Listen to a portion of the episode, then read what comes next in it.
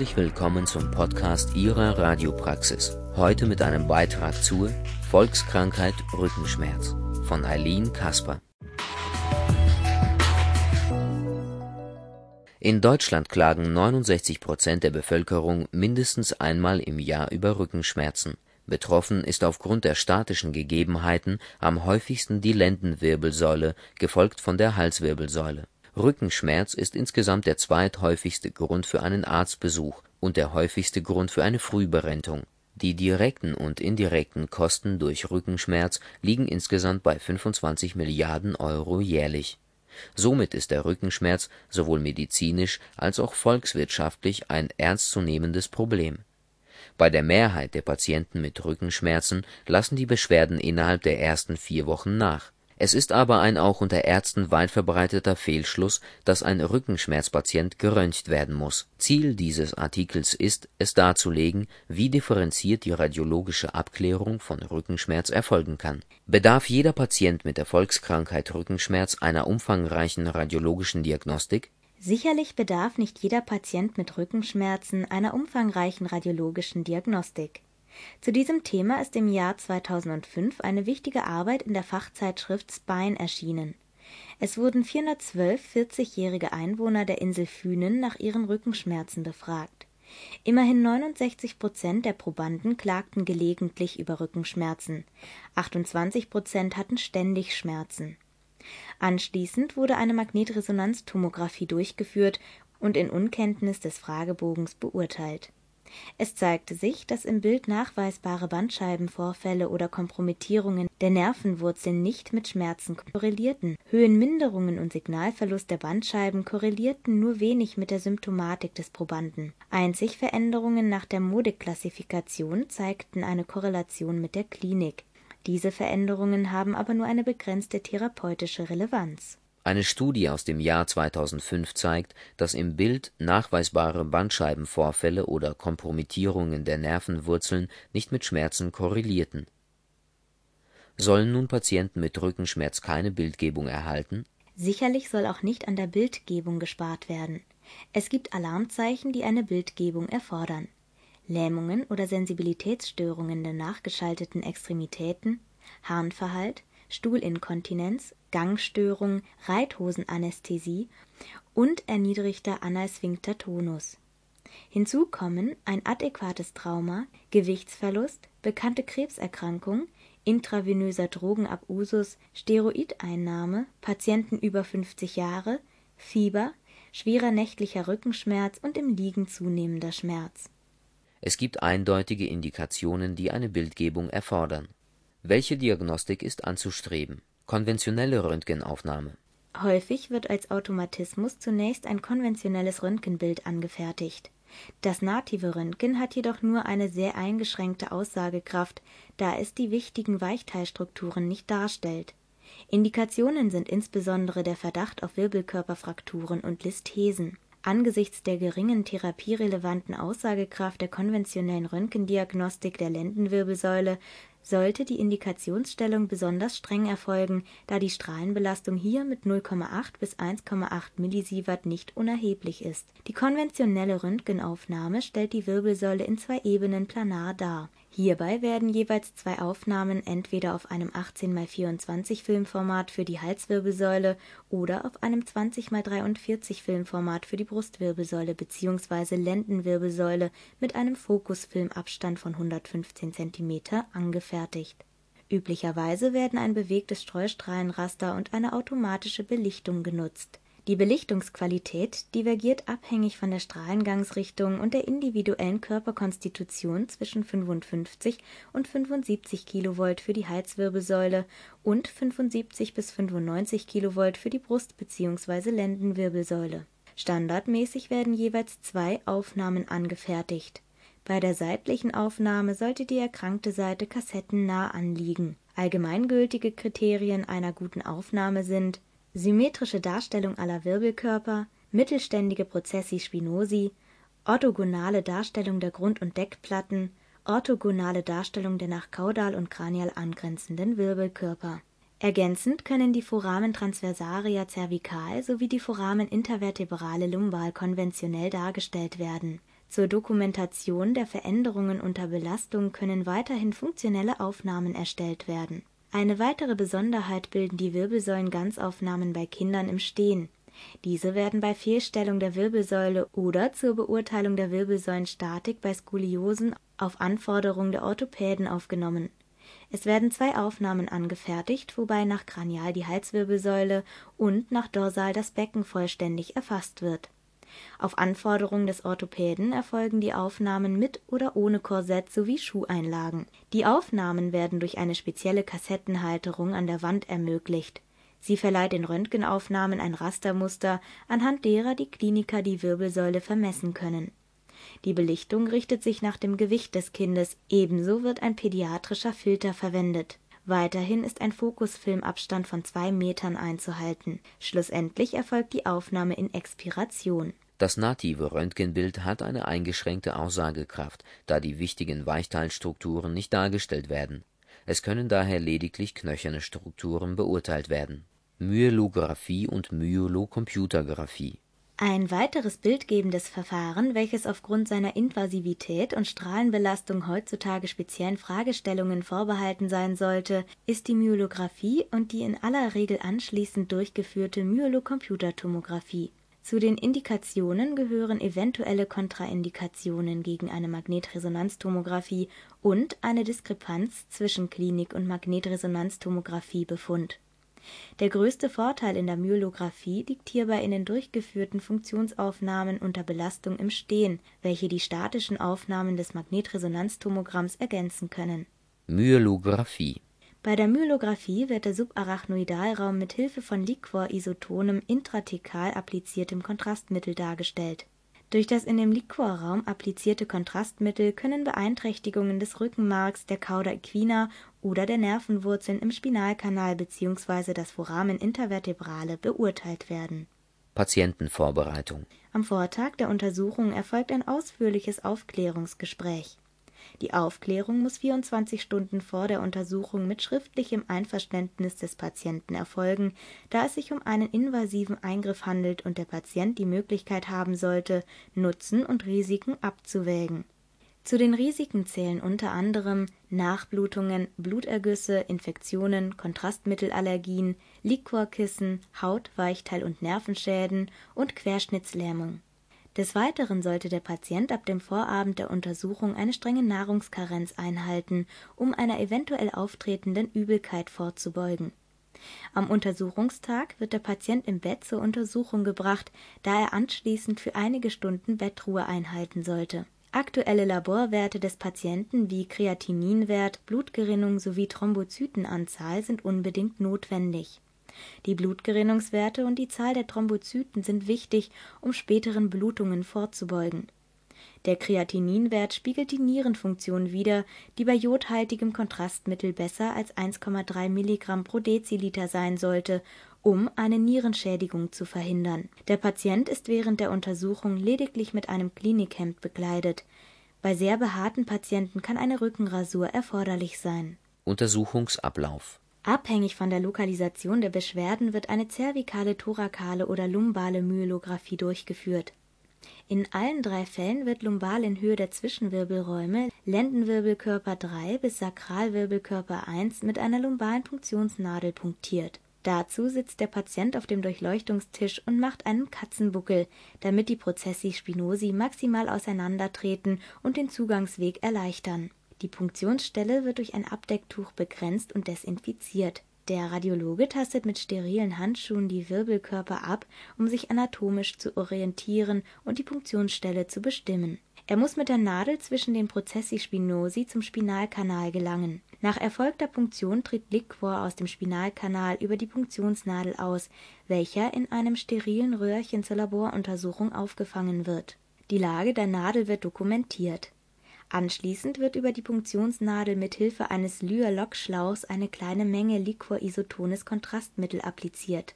Das injizierte Kontrastmittelvolumen entspricht etwa dem entnommenen Liquorvolumen. Anschließend wird die Punktionsnadel entfernt und die Punktionsstelle mit einem Pflaster abgedeckt. Bei zervikaler und thorakaler Myelographie werden die Patienten in Kopftieflage oder alternativ in Seitenlage gebracht damit sich das Kontrastmittel nach Kranial verlagert. Nun stellt der Neuroradiologe die entsprechende Region in, in Anterior, Posterior, seitlich und schräger Projektion sowie unter Belastung durch Ante und Retroflexion als auch Lateralflexion dar Mithilfe der Myelographie können Beeinträchtigungen des Rückenmarks, der Cauda equina oder der Nervenwurzeln im Spinalkanal bzw. das Foramen intervertebrale beurteilt werden. Myelocomputertomographie Nach der Untersuchung erfolgt in der Regel eine Postmyelocomputertomographie zur dünnschichtigen Darstellung des Spinalkanals. Bevor der Patient auf den Computertomographietisch umgelagert wird, rotiert er im Bett, damit sich das Kontrastmittel homogen im Spinalkanal verteilt bei der Darstellung des zervikalen Spinalkanals wird im Gegensatz zur Darstellung des thorakalen sowie lumbalen Anteils auf eine Hochlagerung der Arme verzichtet. Die Computertomographie-Spirale wird zervikal in 2 mm und thoracolumbal in 3 bis 4 mm gescannt, wenn technisch möglich mit bandscheibenadaptierter Kippung. Alle Bilder werden im Myelo-Fenster rekonstruiert, das einen optimalen Kontrast zwischen Myelon und dem Kontrastmittel angehobenen Spinalkanal bietet bei Verdacht auf Bandscheibenvorfall oder Narbengewebe wird zusätzlich das Weichteilfenster benötigt. Weiterhin wird die gesamte Wirbelsäule sagittal und jedes Bandscheibenfach separat axial mit entsprechender Beschriftung rekonstruiert. Eine Myelocomputertomographie erfolgt in der Regel nach einer Myelographie, um den Spinalkanal in dünnen Schichten darzustellen. Magnetresonanztomographie das in der Regel sinnvollste bildgebende Verfahren zur Abklärung von Rückenschmerzen ist die Magnetresonanztomographie. Mithilfe dieser Technik lässt sich hier nicht nur eine Aussage über den Knochen, sondern auch über den Weichteilmantel, Bandscheiben und das Myelon ohne Strahlenbelastung treffen. Auch bei ossären Metastasen ist die Magnetresonanztomographie dem konventionellen Röntgen deutlich überlegen. Trotzdem sollte nicht bei jedem Patienten mit Rückenschmerz eine Magnetresonanztomographie durchgeführt werden die Indikationen richten sich nach den in der Einleitung beschriebenen Kriterien. Die Magnetresonanztomographie ist die Methode der Wahl, um gleichzeitig Aussagen über die knöchernen Strukturen, den Weichteilmantel, die Bandscheiben und das Myelon zu treffen. Patientenvorbereitung Vor jeder Untersuchung findet ein persönliches Aufklärungsgespräch mit dem zuständigen Radiologen statt.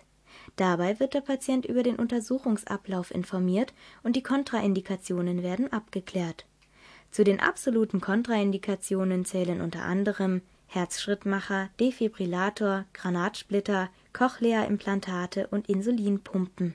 Als relative Kontraindikationen gelten beispielsweise großflächige Tätowierungen im Scanbereich. Tätowierungen können ferromagnetische Partikel enthalten. Diese können durch das Magnetfeld bewegt werden. Die Folgen können beispielsweise Hautirritationen oder Reizungen sein Weitere Fragen an den Patienten beinhalten die Einnahme von blutverdünnenden Medikamenten oder Beta-Blockern, eine Kontrastmittelallergie und eine bestehende Niereninsuffizienz oder Dialysepflicht. Bei einer Kontrastmittelallergie erfolgt 20 Minuten vor Untersuchungsbeginn eine Prämedikation mit Antihistaminika. Alternativ können im Fall einer bestehenden Allergie auch die Applikation eines anderen Kontrastmittels oder auch der Verzicht eines Kontrastmittels in Erwägung gezogen werden. Wenn eine Kontrastmittelgabe erforderlich ist, müssen ein aktueller Kreatininwert und Angaben über die relative glomeruläre Filtrationsrate vorliegen. Bei erhöhtem Kreatininwert gibt die relative glomeruläre Filtrationsrate eine realistischere Auskunft über die Nierenfunktion. Eine glomeruläre Filtrationsrate größer 30 Milliliter pro Minute erlaubt die Kontrastmittelgabe. Bei Niereninsuffizienz wird auf eine Kontrastmittelgabe verzichtet, um eine nephrogen-systemische Fibrose zu vermeiden. Zur Applikation des Kontrastmittels wird ein venöser Zugang gelegt, der nach Abschluss der Untersuchung nach 30 Minuten liegen bleiben sollte um bei einer unvorhergesehenen allergischen Reaktion unmittelbar eingreifen zu können. Der Patient muss vor Beginn der Untersuchung alle metallhaltigen Gegenstände ablegen (Schmuck, Zahnprothese und Hörgerät). Ferner legt der Patient bis auf Unterwäsche und Socken sämtliche Kleidungsstücke ab und erhält eine spezielle metallfreie Kleidung als Sicherheitsvorkehrung. Vor der Magnetresonanztomographie muss das Aufklärungsgespräch durchgeführt werden, um Kontraindikationen abzuklären Spulenwahl und Lagerung Cervicothorakal wird sowohl die Neckcoil als auch die Spine Array verwendet. Thorakolumbal wird ausschließlich die Spine Array angewendet. Die Neckcoil kann zwei verschiedene Bauarten besitzen, das von ventral aufgelegt wird. Sie kann auch zweiteilig sein, ein Teil wird dorsal und eines ventral an der Halswirbelsäule angebracht. Die Spine Array ist in den Magnetresonanztomographie-Tisch eingelassen und ermöglicht, spulennahe Objekte mit guter Auflösung und gutem Signal-zu-Rausch-Verhältnis darzustellen. Der Patient wird in Rückenlage auf dem Untersuchungstisch platziert. Zum Ausgleich der Lordose erhält der Patient eine Knierolle. Weiterhin stattet man den Patienten mit einem Gehörschutz und der Notfallklingel aus. Als Spulen können, abhängig von der zu untersuchenden Region, die Neckcoil und die Spine Array verwendet werden Untersuchungstechnik Zur Diagnostik eines Bandscheibenvorfalls wird in der Regel ein kurzes Untersuchungsprotokoll verwendet.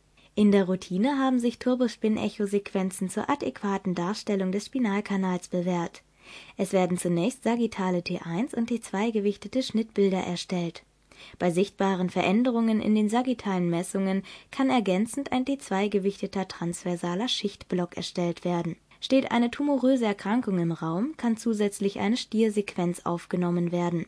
Wichtig ist, dass die Stiersequenz vor einer eventuellen Kontrastmittelgabe durchgeführt wird, da es durch das Kontrastmittel sonst zu falsch negativen Befunden kommen kann.